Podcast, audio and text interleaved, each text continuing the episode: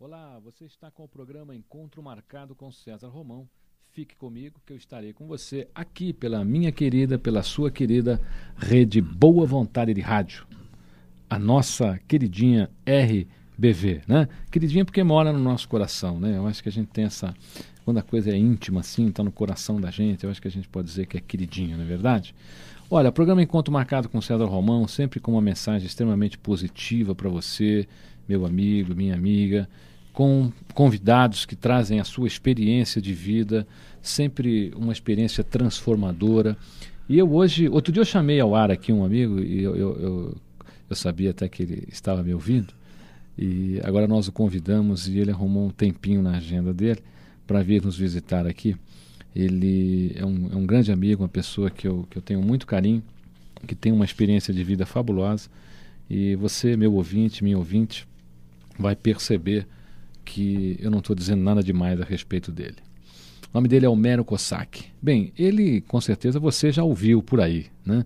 Porque grande galã da televisão, realizou aí 52 peças no teleteatro, ali com a atriz Cacilda Becker, televisão Bandeirantes, já fez dublagens da série é, é, Perry Mason com a voz do, do protagonista. Essa série fez um sucesso imensurável aqui nos anos 60 aqui no Brasil, né? Ele participou de diversas novelas, desde a época da, da Rede Tupi, Simplesmente Maria, o Hospital. Uma pessoa que tem uma participação em espetáculos teatrais, com a minha querida Dercy Gonçalves. Ele integrou, inclusive, aquele curso de italiano na TV Cultura, apresentando em forma de teatro ao lado da, da, da Olga Navarro. Durante muitos anos, ele apresentou o programa Poltrona 4, que era um programa praticamente diário pela extinta Rede Tupi. Atuou em peças como O Hóspede Inesperado, de Agatha Christie, o caso Oppenheimer, é, o encontro, o último encontro, de Edla Van Stein, e participou de inúmeras peças de teatro em italiano no Instituto Cultural Ítalo-Brasileiro. Já viajou para o exterior como diretor teatral durante três anos, com um grupo ideológico de rearmamento moral. E agora, você que viaja de navio aí, né, com certeza já deve ter visto meu querido amigo Homero Cossack, porque ele tem uma atuação muito grande como diretor de cruzeiros marítimos. E além de diretor de cruzeiro, ele desempenha também a função de mestre de cerimônias e, e animador desses cruzeiros marítimos. Olha só o que nós temos de história para contar nesse programa de hoje e quanta coisa legal você vai ouvir. Além disso, olha, eu deixei por último aqui, mas ele também é cirurgião dentista, formado pela Universidade de São Paulo, em Ribeirão Preto, e bacharel em Direito pela Faculdade Lago São Francisco. E é geminiano. é por isso. Essa é, essa é a pior parte da vida dele. Eu não ia nem contar, né? Mas eu contei. Eu estou brincando. Eu Mas esse é um sou... currículo de geminiano, César. Só pode ser essa diversificação toda. Mano Kossak, muito obrigado por estar no programa Encontro Marcado com César Romão. Eu fiz, eu fiz questão de falar aqui sobre, sobre a sua carreira, porque o rádio ele, ele é, uma, é um formador de imagens, né? Uhum. A pessoa que está lá do outro lado ele tem que formar a imagem. Então eu tenho certeza que com as informações que eu passei, o meu querido ouvinte, a minha querida ouvinte, já te localizou, já viu, né? Sim. Ah, esse é o Homero, esse é o Homero Cossack. Prazer estar com você. Muito obrigado por ter aceito o nosso convite. Obrigado eu, César. E você dizendo que eu realmente ouvi o teu chamado naquele programa e vim correndo porque você sempre chama a gente para coisas boas. Principalmente quando você chama para o lançamento de um livro seu. Você sabe que eu estou sempre presente porque eu sei que em cada livro seu a gente encontra uma semente de sabedoria, uma coisa de boa vontade, de luz e tal. E você falou também em coração, né? Que você faz rádio com coração e você me despertou uma coisa que está realmente no meu coração. Você me fez me reportar para a minha infância. Eu, eu sou de um lugar chamado Catalão, que é lá no interior de Goiás. E lá em Catalão, nos anos 30, quando eu nasci, o rádio era o único meio de comunicação que a gente tinha. Não tinha jornal, não tinha mais nada. E poucas famílias tinham rádio, porque você precisava ter luz elétrica, que naquele tempo não tinha naquela cidade. E o papai, então, que sabe, estava sempre à frente das coisas, ele comprou para nós um rádio que às vezes gastava o transformador, não chegava a ficar todo mundo de ouvido. Quer dizer, o rádio está muito ligado à minha vida e é a primeira vez que entro num estúdio de rádio Quer dizer, eu tenho que te agradecer também essa experiência nova de estar aqui falando pelo rádio, que faz parte do meu currículo existencial. Você sabe, Homero, que a, a gente vê tanta coisa acontecer, tanta tecnologia chegando, e, e, na realidade o rádio ainda, na minha opinião, é o grande companheiro porque você leva para qualquer lugar. Sim, né? sem dúvida. Você não pode levar um computador para qualquer lugar, você não pode é. levar uma televisão, né? É. Mas o rádio você leva. Eu acho que o rádio será sempre um grande companheiro. Homero, você dentro dessa sua atividade toda, eu queria perguntar para você é, quais são as pessoas que te inspiraram porque você teve uma atividade muito grande né, no teatro, na televisão, ainda tem. A gente a gente está sempre vendo você por aí, é, sempre atuando né, de alguma maneira. E eu queria saber se você teve alguma inspiração. Olha, César. Ou se foi uma característica mesmo do signo de partir para teatro. A pergunta é muito boa e muito ampla, porque eu tive muitas inspirações e muitas des desinspirações porque eu sou, eu sou de uma época em que fazer teatro era uma vergonha, né? E, e, de uma família que tinha muito preconceito. O papai, desde criança eu gosto de teatro, desde criança eu gosto de me comunicar, desde criança eu gosto muito de gente, que eu acho que é uma característica, inclusive, do nosso signo. Não sei se a gente se pode responsabilizar o signo por tudo, mas eu acho que sempre foi uma tendência minha de querer ser gostado Sabe, eu gosto muito das pessoas, mas eu também queria ser gostado. E para ser gostado, eu sempre fui pelo caminho que eu pudesse elaborar a minha personalidade para ser uma pessoa desejável. Não é? Eu sofri muito com esta coisa de querer fazer teatro e não poder. Então, o meu pai, que era um homem muito objetivo, um árabe, era um comerciante, me arranjou essa profissão. Ele tinha sete filhos, né? Alguns já, já morreram. Ele, quando chegou a minha vez, eu sou um caçula, ele me disse: você vai ser dentista, porque é uma profissão rápida e dá dinheiro rápido. E eu tinha horror de dentista. Eu não tinha horror de odontologia, porque eu não conhecia odontologia, mas tinha horror de dentista. Eu não gostava de tratar dos dentes. Lá no interior de Goiás era uma coisa muito sofrida, muito primitiva, mas a gente tinha que obedecer naquela época, a gente não era muito senhor de si, né? Dizer: olha, não, pai, eu não gosto disso, se manca que eu vou tocar minha vida como deve fazer hoje os seus filhos ou os filhos do, dos meus filhos. Então eu fiz odontologia, mas sempre com um olho no teatro. E aí foi que eu fui fazer então teatro em italiano, eu fui convidado com o pretexto de, de estudar a língua. E eu entrei para o Instituto Cultural Brasileiro, Brasileiro e lá conheci uma mulher maravilhosa chamada Olga Navarro e o diretor do instituto, Eduardo Bizzarri, os dois de saudosa memória, eram dois seres humanos de grande envergadura, de grande cultura, e fiz textos lindos com eles em italiano para teatro. Então fiz, exerci as duas coisas, né? Aprendi a língua e fiz o teatro, que foi a minha grande paixão. Depois fui estudar direito, justamente por uma insatisfação com a odontologia, porque eu sou um cara que precisa pensar. Eu, para conversar com você, para bater um bom papo com você, a gente tem que falar de filosofia. Eu, se não estou falando de filosofia, eu não estou em alfa. Sabe? A filosofia é o, é o meu alimento. Aí fui fazer direito, mas sempre com a ideia de fazer teatro. Aí, uma certa altura, o papai, que era um árabe, né, disse para mim: Meu filho, você é doctor duas vezes, vai ser balhaço dos outros, não faça isso.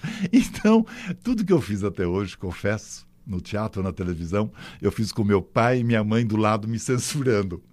Apesar de tantas análises e tal que eu, que eu, que eu, que eu tive que fazer e gostei de fazer, a minha mãe morreu acendendo vela para Nossa Senhora da Aparecida para não me ver na televisão. Mas é isso, César. Então sempre foi.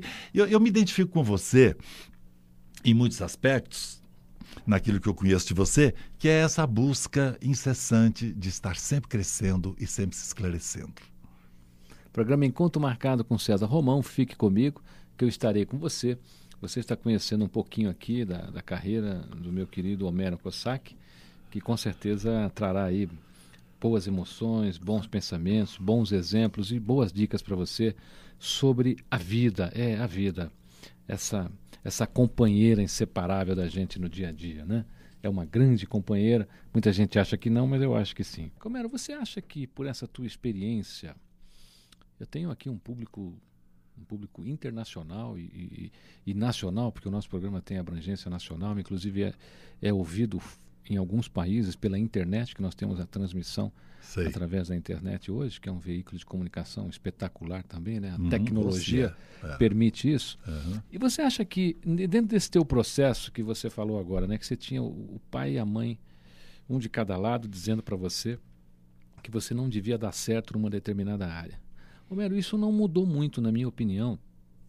Os pais ainda têm muita influência com relação à carreira dos filhos. O que você, hoje, poderia dizer aos pais dessa geração com relação a esse comportamento para que o seu filho tenha sucesso? Porque, na minha opinião, Homero, às vezes o bem que o pai e a mãe quer acaba causando um mal para a carreira do filho. Às vezes fazemos o bem mal feito, não é? É, sem dúvida nenhuma.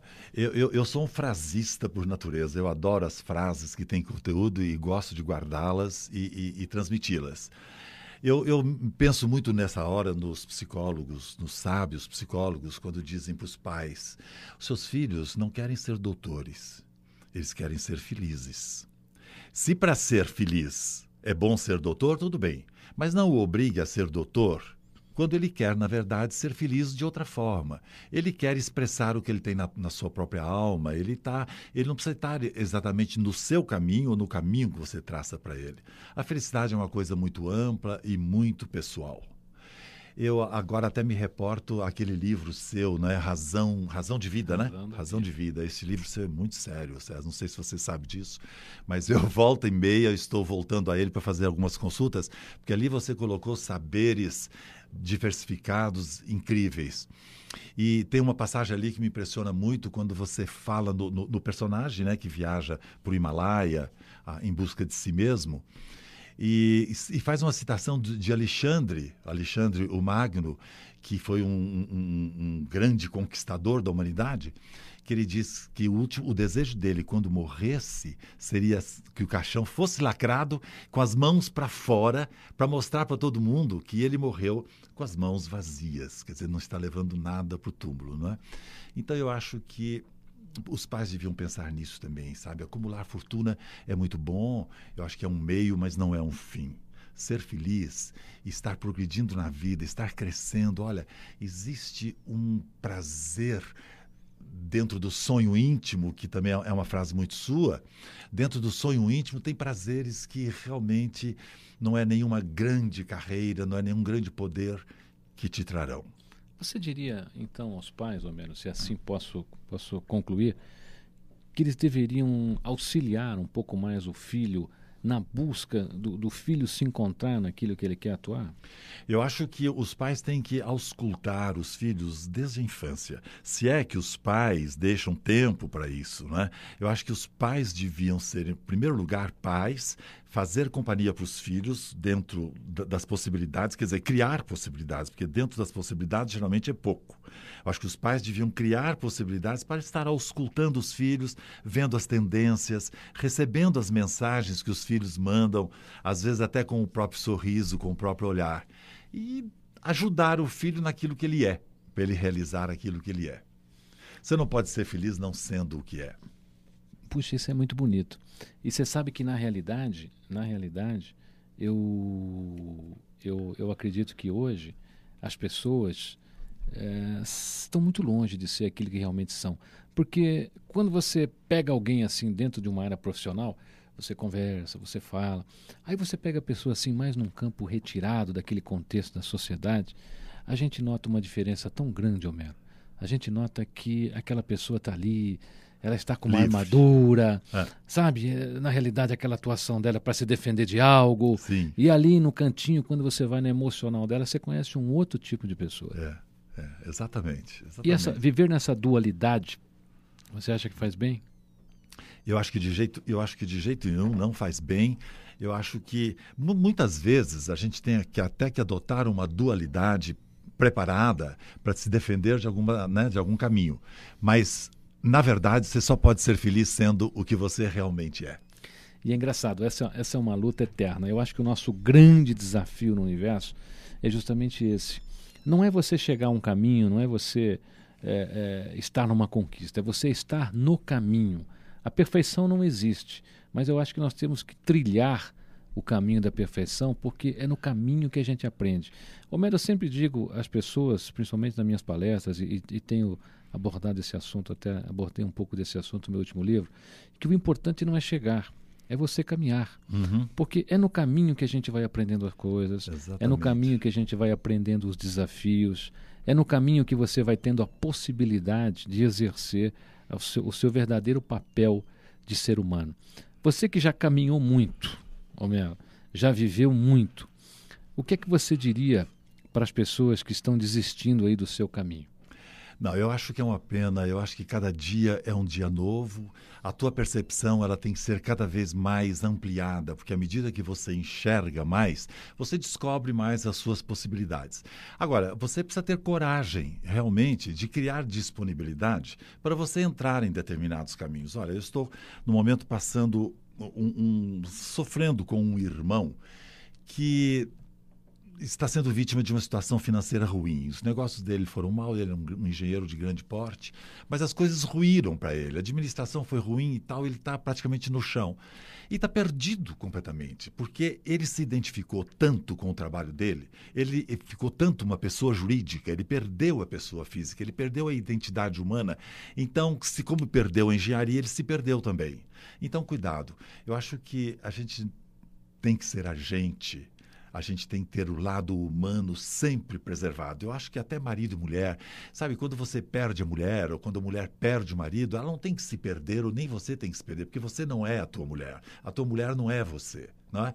Então, acho que o caminho da liberdade é esse. Você procurar esses preceitos de vida, você ler a, a, palavra dos grandes sábios, meditar. Nós temos que meditar, nós temos que parar. Eu gosto muito da reflexão. Eu tive uma grande inspiração na minha vida, você, voltando à sua primeira pergunta, né, das pessoas que me inspiraram. Eu tive um grande professor que se tornou depois meu amigo íntimo, que é o Huberto Roden, que é muito conhecido, deixou uma literatura enorme. Eu tive o grande privilégio de conviver com este homem. Ele morou na minha casa, eu tenho o maior orgulho em dizer isso. E assisti a grande parte das aulas dele, fiz muita meditação com ele na, na Serra da Mantiqueira, passávamos uma semana em silêncio. E foi um privilégio muito grande que eu tive. Olha, eu tive contato com grandes seres humanos. Cacilda Becker foi outra mulher que também hum, não me ensinou tanto teatro, porque eu não, não tive tanto tempo, fiquei um ano só com ela, mas ela me ensinou muitas coisas lindas na vida. Olga Navarra, uma pessoa a quem eu tenho muita gratidão, Eduardo Bizzarri, e hoje a minha grande amiga Dercy Gonçalves, que é uma mulher de muita sabedoria, de muita coragem, e uma mulher que sabe ser feliz a seu modo, porque ela não se engana, ela não engana ninguém ninguém, mas ela sabe no sentido de que ela saboreia cada instante da vida dela. E é só saboreando, aliás, é uma insistência que você faz nos teus livros, né? A sua teoria é muito profunda, muito ampla, mas não vale nada se você não puser em ação. Entender é importante, mas compreender é mais importante, né? Aprender com, que vem depois do entender. Não sei se é para dar essa aula aqui. Que aula, é o que né? Está me ocorrendo. Olha só, você, você entende. Tem uma das coisas que o Homero falou que é importantíssima, quer dizer, você não é o mundo, né? você não é o que está à tua volta. Você tem que ser primeiro você. Porque quando alguma coisa à tua volta não der certo, você tem que continuar sendo você. E tem muita gente, Homero, que tem preguiça, às vezes, de ser ela mesma. Eu, eu queria, já que você tocou no assunto da Dercy, uhum. uma vez conversando com ela, até num, na gravação de um programa, o qual você era o âncora do, do, ah, do sim, programa. Você era o âncora do programa. E eu perguntei a ela o que ela achava da preguiça. Uhum. Né, que eu achava que as pessoas eram muito preguiçosas. Ela falou: Olha, Romão, a preguiça é uma coisa interessante. A gente tem que correr dela, porque ela é tão gostosa que quando abraça, se a gente começar a sentir aquele carinho da preguiça, ela fica na gente, a gente não faz mais nada mesmo. Então, é. se tem uma coisa que eu não tenho, é preguiça. A Dercy está com quanto? 96? Ela vai fazer 96 agora em junho. E olha que sucesso, olha que energia. É. Programa Encontro Marcado com César Romão, a gente está conversando com o Homero Cossack, numa verdadeira que eu posso chamar de aula de vida para mim, para você, meu ouvinte, minha querida ouvinte. Convido você a visitar qualquer uma das livrarias do Brasil para conhecer meu novo livro, Tudo Vai Dar Certo. Eu tenho certeza disso. Aliás, no programa a gente sempre fala sobre isso também, né? E eu queria perguntar para você, Homero Cossack, tudo vai dar certo? tudo vai dar certo se você se empenhar. Aí com toda certeza dará certo. Mano, por que o brasileiro às vezes é tão mole, né? Ele acha que as coisas vêm sozinhas. Você sabe que às vezes eu, eu, eu recebo uns e-mails, né? Então o cidadão diz assim: Romão, eu estou escrevendo um livro, gostaria que você me ajudasse. E eu tenho o maior prazer em ajudar as pessoas que estão escrevendo, até porque eu já tenho nove livros hoje no Brasil todo, já estão em 21 países, e eu sei o quão é difícil a gente escrever um livro, as pessoas escrever, escrever já é difícil, editar é outro problema, fazer com que as ah. pessoas leiam outro é, é sempre uma, todas as fases é. são fases realmente de luta. É. E aí eu digo para o cidadão assim, olha, eu tenho um horário para você, você venha no meu escritório com seu livro tal dia, tal hora. Ele diz assim para mim, olha, mas tem que ir aí? Não dá, estou sem carro. Exatamente. E hum. quer chegar onde quer Rapaz, chegar. Mas o né? dia que o primeiro editor quis, quis, quis o meu livro, eu fui de ônibus para o Rio de Janeiro, uhum, porque é. na época, uma época um pouco apertada e tal, e eu não queria nem saber. Né? Sim. Né? E eu, eu, acho que as pessoas vão muito pouco hoje atrás dos seus objetivos, Homero, e são muito moles. Elas, por causa de uma condução, uhum. elas deixam uma oportunidade passar. Exatamente. O comodismo, né? Que a vida, a vida é dura para quem é mole, né? O, o Gandhi diz uma coisa muito bonita sobre a verdade. Ele diz que a verdade é dura como diamante e delicada como flor de pessegueiro. Então, se você persegue uma verdade na vida, persegue uma autorrealização, um autoconhecimento, você tem que passar por essa dureza da verdade. E é a dureza do diamante, não é uma dureza qualquer, é uma dureza que tem valor, que tem sentido, que compensa, que retorna, não é? E tem a delicadeza da flor de pessegueiro. Você tem que ser delicado, você tem que respeitar, você tem que respeitar o outro, respeitar aquele momento. O Eduardo Janete da Fonseca, não sei se você conhece esse Sim, economista claro, filósofo. economista, escritor. Uma bela pessoa. Tem dois, dois livros de sucesso aí. É, agora ele publicou o terceiro, chamado Felicidade, lançou até lá no Clube Paulistano, onde eu sou um dos assessores culturais, e tive um prazer enorme em conhecê-lo. E li o livro dele também. Se você não leu, leia, que você vai gostar, muito a sua linha.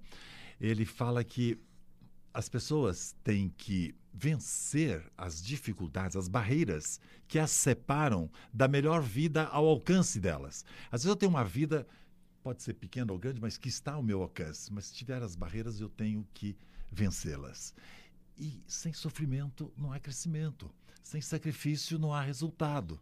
É? Essa coisa de receber a coisa de, de, mão beijada, como as grandes fortunas, como as ideias que não são suas, ou como os antidepressivos trazem, porque o antidepressivo, até o, o Eduardo acentua no livro dele, te dá aquela impressão de felicidade sem luta, que não é real. Pelo contrário, você tem que ter uma percepção aguda para saber até onde chega a tua resistência, até onde a tua substância, que é você, é mais forte que a circunstância que te cerca. É um jogo de substância, de sujeito com objeto. Se o sujeito fracassa, o objeto domina. Se o sujeito está fortalecido, ele vence o objeto. Então eu acho que é por aí. Não há realização sem esforço sem muita transpiração, né? Como se diz, 90 de transpiração e 10 de inspiração. Sabe, Homero, nesse meu novo livro Tudo Vai Dar Certo, eu, eu faço a proposta do Tudo Vai Dar Certo e mostro às pessoas que tudo já deu certo. Acontece que as pessoas não atingiram o resultado que elas queriam. Porque na realidade a pessoa fala assim: eu quero casar, e casa, Homero. Ah, eu quero ter isso, e acaba tendo. Acontece que depois ela não sabe administrar isso, então ela se frustra com o resultado. Então a coisa deu certo. O que a gente precisa aprender é administrar as coisas que a gente vai, vai conquistando aos passos. E a gente sofre, na minha opinião, porque nós somos contrariados. A gente só sofre quando é contrariado. Quando Exatamente. algo não é como aquilo que a gente quer. Exatamente. Quando o filho não faz o que a gente quer. Ah. Quando o pai não faz o que a gente quer. Quando Olha. a esposa não fez aquilo que você queria. Aí você é. sofre. É, é. É e sofre, sabe por quê? A meu ver?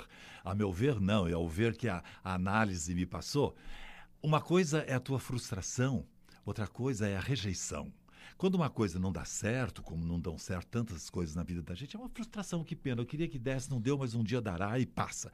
Agora, se você diz, não, só acontece comigo isso, só não dá certo comigo. O Homero não veio porque sou eu, a fulana não veio porque sou eu, a Lilian Gonçalves deixou de vir, a gracinha da Lilian que a gente acabou de ver.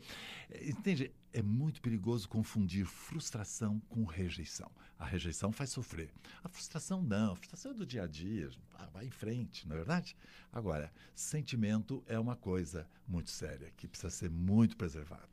Por que será que a gente tem tanta rejeição com relação às coisas que não acontecem como a gente quer? Quer dizer, não, não, não as coisas, eu diria, eu diria os comportamentos alheios não são como a gente quer, né? Porque a maioria das pessoas tem essa mania. Não, é, a minha mulher tem que ser assim, porque se não for assim, não fica comigo. Bom, mas é. e você? Como é que você é, tem que ser, né? É, exatamente. Porque a gente está sempre com o olho lá na frente, exatamente, lá do lado. Exatamente. Voltando à minha amiga Dercy, ela diz: no casamento isso é muito perigoso, porque, veja bem, o abacate tem uma semente daquele tamanho, o mamão tem aquela sementinha. Se você pega a semente do abacate e injeta no mamão, mamão morre, e vice-versa primeira coisa que o casal faz na vida é isso. O marido diz: Não, deixa ela comigo que eu vou botá-la na minha medida. E ela também às vezes diz. E os dois se torturam. Você me fez lembrar de uma. De uma mensagem do Chico Xavier. Você conhece a bênção de Chico Xavier? Você me permite dizer claro, que está muito dentro disso que você está falando? Eu até trouxe mesmo, se por acaso fosse oportuno. Queridos ouvintes, eu vou, eu vou pedir para vocês agora se prepararem. Prepare aí os seus ouvidos, principalmente o seu coração, porque você vai ter aí um, um, privilégio imensurável. Isso raramente acontece, a não ser que você esteja lá dentro do teatro. O Homero Cossack vai deixar aqui para você uma mensagem do Chico Xavier, tá bom? Na voz dele, na interpretação dele. Depois dessa apresentação eu tenho que caprichar bastante. É uma bênção de Chico Xavier. Ele diz exatamente isso que você está dizendo aí, César. Nasceste no lar que precisavas. Vestiste o corpo físico que merecias. Moras onde melhor Deus te proporcionou, de acordo com teu adiantamento. Possuis os recursos financeiros coerentes com as tuas necessidades, nem mais nem menos, mas o justo para as tuas lutas terrenas. Teu ambiente de trabalho é o que elegeste espontaneamente para a tua realização. Teus parentes, amigos, são as almas que atraístes com a tua própria afinidade. Portanto, teu destino está constantemente sob teu controle. Tu escolhes, recolhes, eleges, atrais, buscas, expulsas, modificas tudo aquilo que te rodeia a existência. Teus pensamentos e vontades são a chave de teus atos e atitudes. São as fontes de atração e repulsão na tua jornada vivência. Não reclames nem te faças de vítima.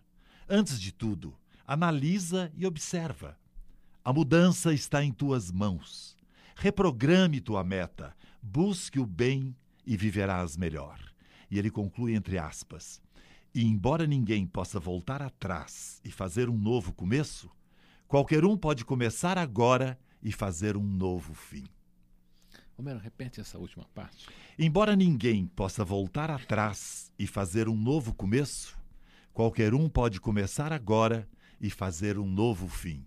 E eu completo essa mensagem com uma outra de um certo César Romão, do livro Razão da Vida, que diz: A palavra paz não significa apenas um intervalo entre as guerras.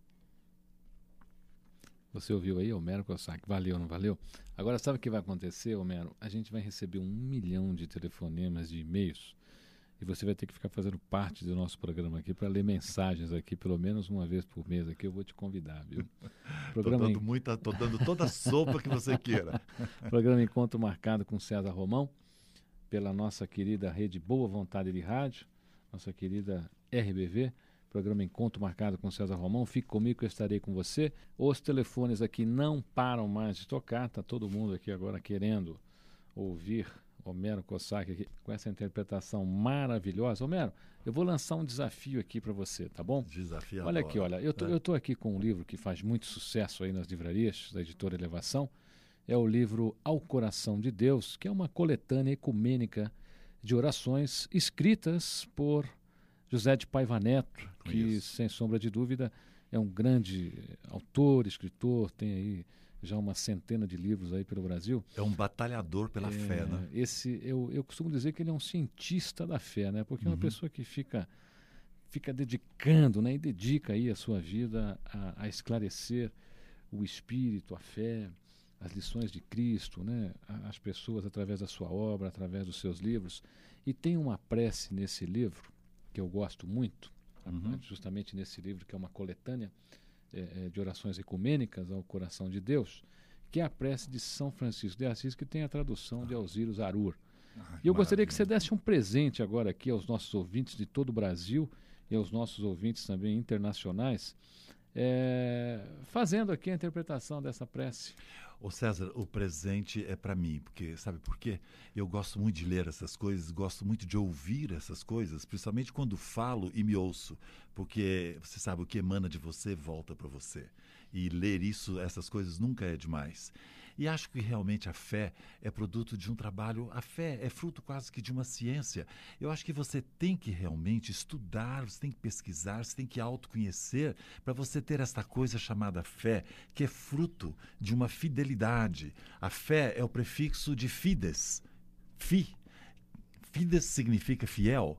Então a sem fidelidade não há fé. Se você não for fiel aos preceitos universais, você não tem esta força, essa carga, esta coragem, este poder que se chama fé. Homero, eu, eu costumo dizer que a fé é o, é o telefone de Deus. Exatamente, é linda maneira, imagem. A, a, maneira da gente dizer, né? É. E agora, olha, você vai, você vai ouvir aqui o Homero Bossac discar o número de um dos telefones de Deus, que é a prece de São Francisco. Exatamente.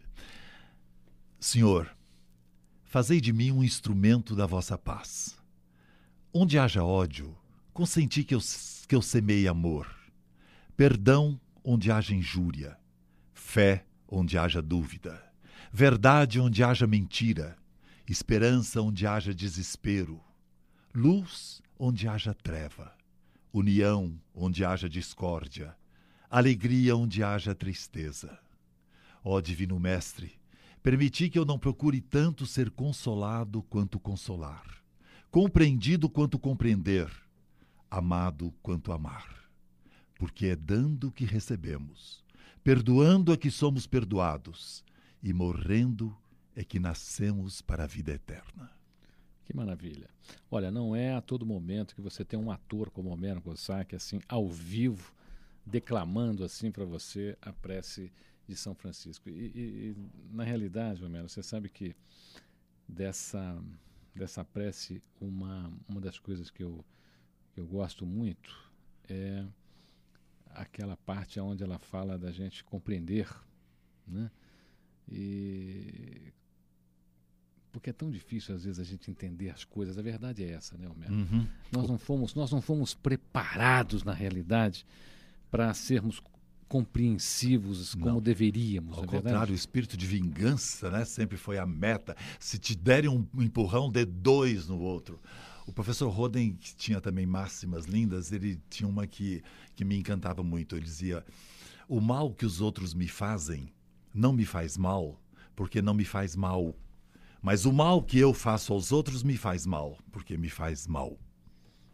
E, e, e, e com a prece de Fernando Pessoa, Fernando Pessoa tem uma única prece que termina dizendo, depois de muitas louvações a Deus, o Senhor e tal, ele termina dizendo assim: Senhor, ampara-me e protege-me.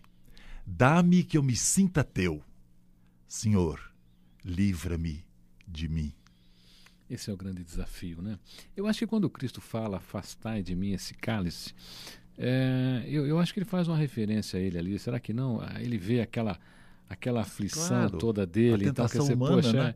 é, é, isso aí, sou eu Exato. mesmo que vou ter que, que encarar tudo isso. É. A, a, verdadeira, a verdadeira luta minha é comigo mesmo. Né? Exato, porque, sabe, nós que dizemos essas coisas bonitas, essas coisas dos grandes sábios, que a gente vai atrás e pesquisa e procura e incorpora, não significa que nós sejamos santos. Mas eu acho que a gente está, pelo menos, no caminho da santidade, porque as tentações humanas continuam, né? os defeitos, a gente tem toda uma existência para cair e levantar. O importante é não ficar no chão eu caio muito. Eu caio muito, mas me levanto mais do que caio. Homero, eu estou recebendo algumas perguntas aqui. Tem uma delas aqui que eu acho interessante. Tem gente perguntando aqui se você, é, na tua condição de ator e tal, se você atuaria aí como mestre de cerimônia em eventos de banco, acho que é o que está escrito aqui e tal. É, nessa área, Homero, você tem atuado também profissionalmente? Olha, eu tenho uma grande experiência como mestre de cerimônias, principalmente que eu adquiri a bordo de navio. Eu fiz 40 anos navegando, assim, quer dizer, cada fim de ano, cada temporada de verão, eu pegava um navio, às vezes ficava três meses a bordo. Era outra loucura minha. Eu fechava meu consultório, fechava a mulher, fechava a família, fechava todo mundo, e às vezes eles iam também comigo. E ficava três meses a bordo. Justamente eu acho que daí tem um desafogo do ator que não se realizou.